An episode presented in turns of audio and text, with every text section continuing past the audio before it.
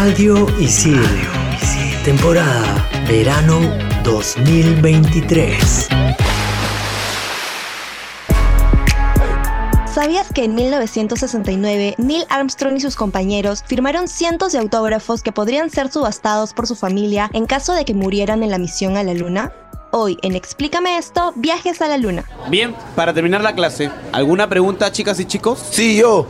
¿Es mejor el vacío de la vida o la vida eterna después de la muerte? Ajá. Yo tengo otra. ¿Vivimos en un sistema económico y social de esclavitud moderna? Ok. Si existen las realidades paralelas, ¿cómo sabemos si estamos en la realidad o la paralela? Ya. Mm.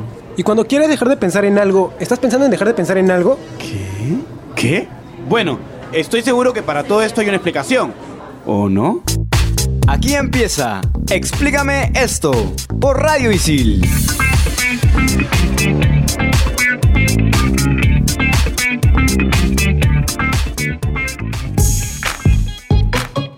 Tal? Bienvenidos a un nuevo episodio de Explícame esto por Radio Isil. Como es de costumbre, estoy acá en compañía de Andrea y Renzo. ¿Qué tal, chicos? ¿Cómo están? Hola chicos, ¿qué tal? ¿Cómo están? Hola gente, bueno, el día de hoy un programa, no voy a decir de otro mundo, pero sí De otro tiempo. de otro tiempo, exacto. Tenemos un invitado genial que él es un viajero del tiempo porque él está 18 horas por delante de nosotros todavía. Él es Aldo Bartra, él es comunicador, youtuber, divulgador científico, es el creador de El Robot de Platón, El Robot de Colón y Robotitus, que son tres canales de YouTube súper interesantes, chicos. Todo el mundo que esté interesado en lo que es divulgación científica, en hechos, en resolución de mitos y demás, eh, les recomiendo encarecidamente que vean esos canales, tienen contenido muy interesante. ¿Qué tal, Aldo? ¿Cómo estás? Hola, muy bien, gracias Claudia. Gracias por tenerme en este espacio. Tengo una consulta. ¿Cuál es tu relación con los robots? ¿Por qué tanta alusión a los robots en tus canales de YouTube? Por favor, cuéntanos. Colecciono robots, desde muy chiquito me han gustado los robots, pero el nombre del robot viene ya por un juego de palabras que estaba utilizando al intentar crear un canal que divulgue conocimiento. Tenía el robot, yo lo había comprado en una tienda de antigüedades donde vendían cosas vintage. Lo vi y como que quedé enamorado de ese robot, ¿no? No lo compré ese mismo instante, pero algo me hizo regresar a la tienda. O sea, salí de la tienda y dije, "Uy, pero quiero ese robot. Dije, no sé cómo y regresé. Incluso le tomé una foto y tengo la foto del día que dije, voy a tomar una foto para regresar por este robot. Regresé a los minutos y lo dije, ah, estaba muy caro, 70 dólares creo que no es holandeses. Ah, no importa. Me pareció mucho para un robot así de hojalata, ¿no? Más, es más como un adorno. Y lo compré.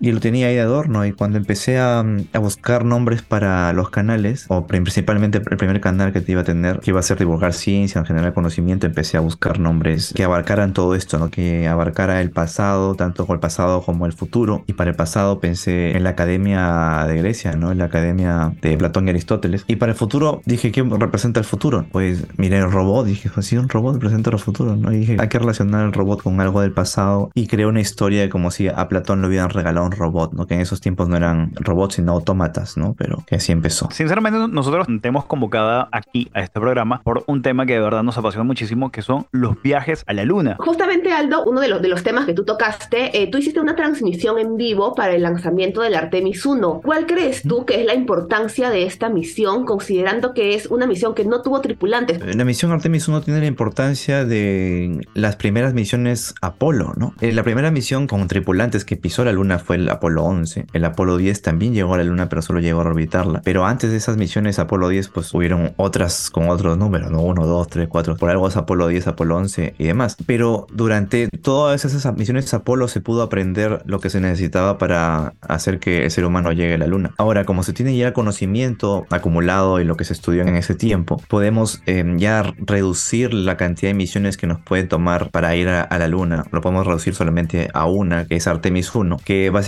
se fue a dar la vuelta a la luna sin tripulación. En realidad se fue sin tripulación, pero con algunos maniquíes que tenían sensores que ayudaban a detectar algunas cosas como eh, que podían ayudar a los astronautas a controlar mejor su salud de repente. Y es importantísimo justamente por eso, porque pese a que hemos tenido toda la tecnología anteriormente, mucha gente piensa, ah, si hemos ido a la luna anteriormente, ¿por qué estamos otra vez haciendo pruebas? ¿no? ¿Por qué otra vez estamos mandando maniquíes? ¿Por qué de una vez no se manda a la gente de frente? Pues es justamente porque han pasado mucho tiempo, casi 50 años desde aquel entonces, y hay muchas cosas han cambiado en el sentido tecnológico. Tenemos herramientas más precisas para medir mucho mejor. También tenemos nueva tecnología, nuevos aparatos, nuevos dispositivos que tenemos que acoplar a las naves, a juntarlos, no es lo mismo, entonces hay que testear otra vez. Pero por eso no vamos a tomarnos ya Apolo 1 hasta el 9 para hacerlo, sino simplemente esta misión Artemis 1 es la principal, porque ya la Artemis 2 va a llevar astronautas en órbita a la Luna y la Artemis 3 va a hacer que lunicen. La Artemis 2 sale el, el 2024, si mal no recuerdo, y la Artemis 3 para cuándo está programada, o sea, cuándo deberíamos tener un segundo alunizaje. 2025, 2026, pero no es que sea segundo alunizaje, porque después de el Apolo 11 estuvo el 12, el 13 nunca llegó porque se quedó a mitad, el 14, 15, 16 y 17, hasta ahí nomás. Se alunizó varias veces. Eso también es otra idea equivocada que la gente tiene, ¿no? Que, ah, se llegó solamente con el Apolo 11, pero no, varias tripulaciones llegaron a la Luna. Ah, mira. Como veintitantos seres humanos han pisado la Luna. Wow. Y en este sentido, ¿cómo consideras esta experiencia de poder hacer esta conexión a nivel mundial, no en vivo e indirecto? Porque además tú tienes una comunidad bastante grande en YouTube. Hay bastante interés por este, este tipo de temas y justamente los únicos directos que hago en el canal o los que planeo hacer son justamente de los lanzamientos espaciales porque esto acarrea mucha atención y también no es que se hagan mu- muchos videos o muchos streamings de otros acontecimientos científicos, ¿no? De repente la entrega de los Nobel, ¿no? Recién se ha empezado a hacer eh, el año pasado, creo, en streaming. Va a haber cada vez más ahora que todo el mundo está utilizando esto, pero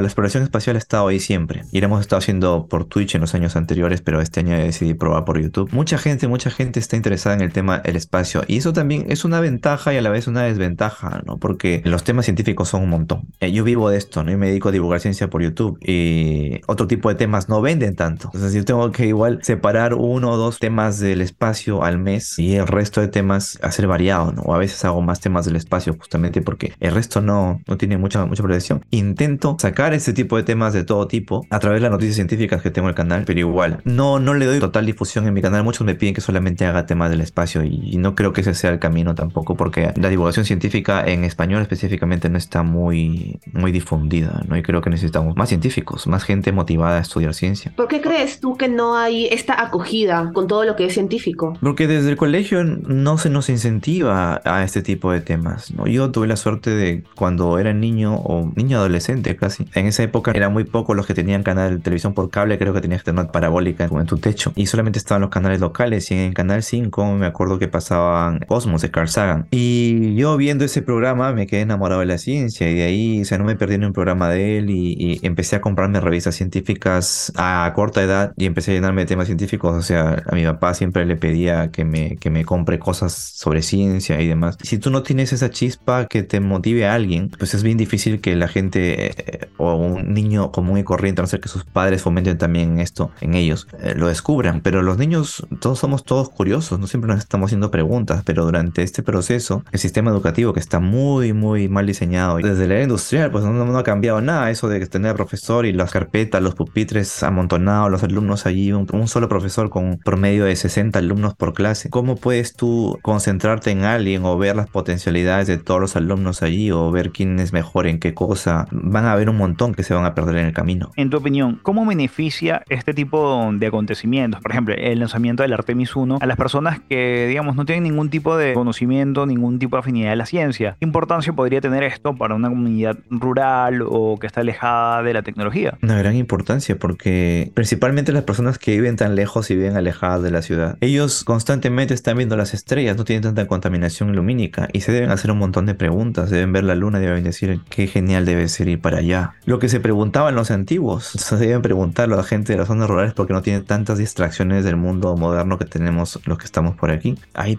personas que están viajando ese satélite, pues de hecho que va a incentivar o prende la chispa de curiosidad de muchos y los incentiva a estudiar más cosas o saber, o a querer saber qué cosas puedo hacer para hacer lo mismo. Normalmente cuando estamos aquí ya contaminados, podríamos decir, por las cosas del mundo moderno, no prestamos mucha atención a este tipo de acontecimientos porque tenemos, estamos más ocupados en otras cosas. O de repente también hay bastante negacionismo, hay bastante escepticismo porque los canales de conspiraciones abundan y hay muchas dudas en la gente sobre si hemos ido a la luna o no. Y seguramente quienes están escuchando este programa, va a haber varios que están convencidos de que no, no hemos ido a la luna simplemente o porque lo piensan, ellos creen que es así, o porque lo escucharon en algún canal de conspiraciones y se convencieron o les convenció esa persona que le- lo escuchó por ahí. Justamente lo que acabas de mencionar ahorita de que hay personas que creen que no hemos ido a la luna porque por ahí han visto alguna teoría de conspiración o porque alguien los ha convencido con algún tipo de información acerca de esto, ¿qué tan válido consideras tú que es el poder elegir en qué creemos más allá de las evidencias que haya? Es que uno debe justificar en qué cosas cree basado en las evidencias, me parece. ¿no? Ir más allá es ya creer en supersticiones, creer en, en cosas sobrenaturales, ¿no? Y creo que tiene mucho que ver también el que algunas personas tengan esta parte muy arraigada en que nuestras culturas, principalmente la latinoamericana, es muy espiritual, ¿no? Muy apegada a lo tradicional. Muchos han venido a la capital después de haber pasado una gran parte en las zonas alejadas, los han convencido durante toda su vida de que existen cosas que no se pueden explicar. Mis padres, por ejemplo, son de la selva del Perú y no hay forma de que les haga cambiar de opinión con respecto a algunas cosas que ellos piensan que es, que es cierto. Y tampoco voy a ponerme a discutir con ellos. Una consulta, yo tengo mucha curiosidad sobre cómo fue ese contraste en ti de tener una familia que obviamente te crió bajo ciertas creencias o escuchar ciertas creencias. ¿Cómo hubo ese contraste al pues tener como que esos antecedentes y luego chocarte con todo el tema de la ciencia que obviamente como tú mismo dices todo se basa en la evidencia y supongo que hubo algún no sé algún choque en ti o en realidad tú la tenías súper clara o cómo fue esa experiencia? Fue gradual, ¿eh? porque en general a mí me gustaba mucho cuando empecé a ver a Carl Sagan y empecé a comprarme revistas científicas. No solamente me compraba revistas científicas, también me compraba revistas sobre ovnis, extraterrestres y demás. No me gustaba saber de todo en general. Pero ya con el tiempo me fui dando cuenta de qué cosas era lo que se tenía más evidencia, qué cosas prestarle más atención y qué cosas requerían eh, un mayor interés de mi parte, se podría decir. ¿no? Cuanto más me iba acercando más a la ciencia, me iba dando cuenta de en qué era lo que quería emplear mi tiempo mejor. Bueno, ¿qué te parece si nos vamos a una pequeña pausa para empezar con un, poco de, contenido que justamente tú mencionaste acerca de los mitos y todo eso? Me parece que es genial empezar a desmentirlo. Así que ya regresamos a quien Explícame esto por Radio Isil.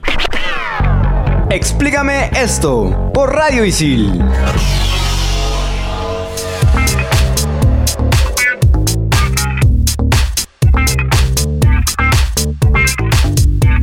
Regresamos a Explícame esto por Radio Isil, temporada de verano 2023. Estamos con Aldo Bartra, mejor conocido como el robot de Platón. Estamos hablando de los viajes a la luna, muchos temas del espacio. Por supuesto, viene la frase célebre. Así que Claudia, por favor, los honores. Y la frase célebre llega gracias a Stephen Hawking. Los extraterrestres estarían probablemente muy adelantados respecto a nosotros. La historia de razas avanzadas que conocen a gente más primitiva en este planeta no es muy feliz y eran de la misma especie. Creo que debemos quedarnos cabizbajos. Me parece que no es la primera persona que hace una observación como esta, ¿no? De que las razas extraterrestres que eventualmente podrían llegar a visitarnos no vendrían de una forma pacífica, sino vendrían más que nada en un plan de conquista. Sí, no es el único que lo piensa. Yo la verdad no creo que sea el caso. Prefiero que un tipo de civilización como el de nosotros, que tiende a autodestruirse, ese es el tipo de civilización que está acostumbrada a ese tipo de exploración, de ir y pisotear a los más débiles y conquistar mundos y someterlos. Creo que si una civilización es mucho más avanzada y puede ir a otros mundos, a otros sistemas, creo que podría ser un poco más tolerante con eso, ¿no? Igual, la exploración espacial, por el mismo hecho de hacernos ir a otros mundos, vamos a tener que violar, entre comillas, algunas reglas, algunos entornos, algunos ecosistemas, si es que llegamos a pisar algo de, de, por ahí, ¿no? No sabemos si es que vamos a llegar a un planeta y apenas llegamos pisamos una cucaracha extraterrestre o que llevamos un virus que extermina toda la vida en otro planeta, puede pasar algo así, o no toda la vida, pero puede, puede costar un exterminio. Entonces, de todas formas, vamos a impactar en el desarrollo de otra sociedad extraterrestre. Ese es mi punto de vista. Considerando esto, ¿cuál es tu opinión acerca de la exploración espacial? La exploración espacial es algo que nos, nos motiva a seguir estudiando y a seguir avanzando tecnológicamente. No muchos lo ven así, pero gracias a la exploración espacial hemos tenido muchos avances científicos, como por ejemplo las máquinas de resonancia magnética, la leche, la fórmula, por ejemplo, para las mamás, ¿no? ¿Qué tan útiles son ahora esos, esos tipos de escáneres que tenemos que nos permiten ver qué males tenemos en el cuerpo?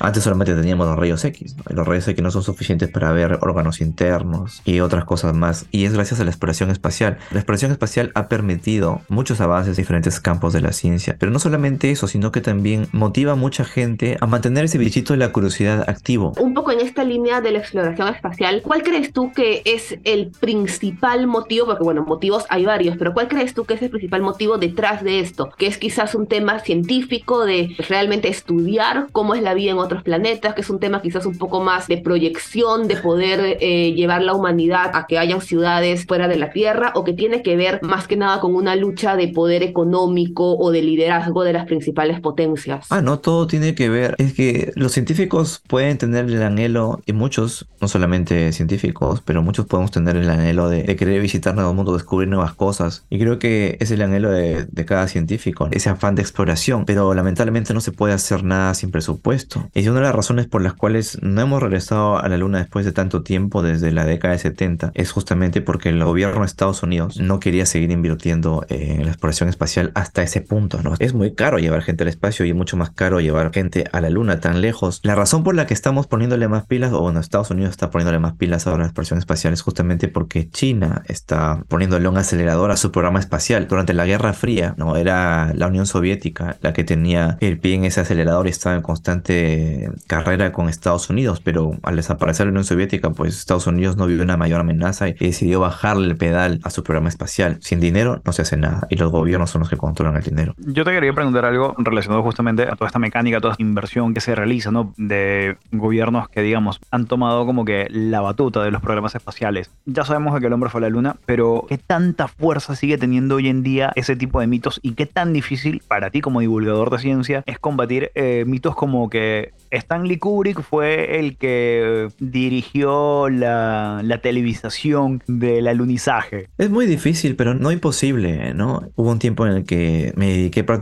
todo un mes creo desmentir los videos de un canal conspiracionista muy famoso. No mostraba el video del señor, sino que simplemente hacía un video con el mismo título en respuesta a y cada punto que él decía en su video yo lo desmentía. O sea, su video era una completa mentira. O sea, todo lo que decía era mentira, nada, ni una sola cosa era verdad. Entonces, con eso, con el tipo de divulgación que hago al mostrarle a la gente de que mira cómo te está engañando este tipo y no atacarlo directamente. No me gusta mucho entrar en polémica, amigo, ponerlo el tipo tal, ¿no? Respuesta al tipo tal, prefiero que la gente lo averigüe por uno mismo. Al hacer eso, a mucha gente que es como yo cuando yo era adolescente, ¿no? Que ve todo tipo de conocimiento que le gusta, lo absorbe, como la, internet. Lo dijo un amigo divulgador, también internet es una, es una inmensa biblioteca, pero no tiene bibliotecario. Hay mucha gente que quiere saber cosas y empieza a ver videos y se... Y hay mucha gente que ve mis videos y también ve esos canales de conspiraciones. La peor forma puedes decir y atacar a alguien y decirle, mira, este tipo específicamente, porque tú de alguna forma tú le tienes ya cierto cariño a alguien que te empieza a enseñar cosas a su forma, a su manera. Entonces lo que yo hacía era eso y muchos, muchos comentarios recibía que me decían, ¿sabes qué, Aldo? Yo antes creía en este tipo, pero me doy cuenta, tú lo estás admitiendo prácticamente todo, cómo puede haber estado tan ciego. Pero hay mucha gente también que a la vez sigue queriendo estar ciega. Eso ya también es un aspecto ya que va más con la psicología. El, ser conspiracionista no es sinónimo de ser idiota, de ser tonto. O sea, hay mucha gente que es muy inteligente y es conspiracionista, creen este tipo de videos de misterio. Pero el mismo hecho de que ellas se las creyeron y empezaron con creyéndose esto y para retroceder y dar su brazo a torcer y admitir que están equivocados. Hay muchas personas que son, tienen el ego muy alto y les cuesta mucho hacer eso. Inconscientemente se aferran a esta idea que ya creyeron por mucho tiempo y simplemente agarran todo lo que puedan para aferrarse a ella. Ese es el punto. Pero aún así, ahí seguimos bregando. Funciona para algunos, funciona para todos, pero hay que hacer el esfuerzo. Eh, sí, es cierto lo que tú mencionas y es también muy importante el tema de, de, ir contrastando siempre información, siempre ir verificando si esta información que consumimos en un canal o si esta información que consumimos de parte de una persona o de parte de una fuente es realmente verídica o si por el contrario estamos incurriendo en lo que es desinformación y estamos creyendo algo que realmente no es cierto. Los invito también a todos los que nos están escuchando si en algún momento están interesados no solamente en temas científicos, sino en todo tipo de, de información como tal, en contrastar diferentes fuentes y en asegurarse de que efectivamente es una información verídica y cierta. Así que nada, nos vamos a un brevísimo corte y volvemos aquí en Explícame esto por Radio Ciel en este programa genial en el que estamos entrevistando a Aldo Batra, más conocido también como el robot de Platón. Explícame esto por Radio Isil.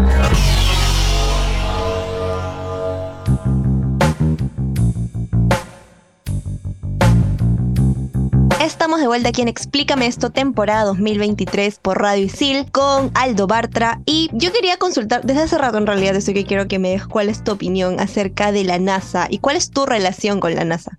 Pienso que es una agencia espacial que hace un gran trabajo. Mi relación con ella es que no tengo una relación, se podría decir, eh, una gran relación, pero sí tengo contacto con ella en el sentido de que me contactan siempre cada vez que va a haber algún evento para que entreviste a algún experto para que hable sobre el tema. O sea, a través de su, departamento de comunicaciones me han, están muy interesados en dar a conocer también esto en las actividades que realizan en español. Si bien tienen un canal eh, también en español, pues ha notado que algunos eh, divulgadores científicos que tienen sus canales que tienen más seguidores que, ellos y pues también intentan irse por ahí. Y, sí, me, me, han invitado a, un par de eventos y desde ese punto de vista pues tengo ese, esa relación. No es un corresponsal, es un, simplemente un contacto de prensa que ellos me, siempre me tienen en cuenta, mejor dicho, para eventos mayores para que pueda eh, entrevistar a alguien, a un experto que hable sobre el tema. Para el lanzamiento del Artemis 2 estoy planeando irme para allá, irme y hacer una cobertura especial al día del lanzamiento, al evento y todo lo demás. O incluso el Artemis 3, no estoy seguro trabajo con gente también, pero también tendría que pagarle a alguien que me vaya, vaya conmigo y demás. Es un montón de logística, un montón de presupuesto también que tengo que separar y tengo que agregar bien.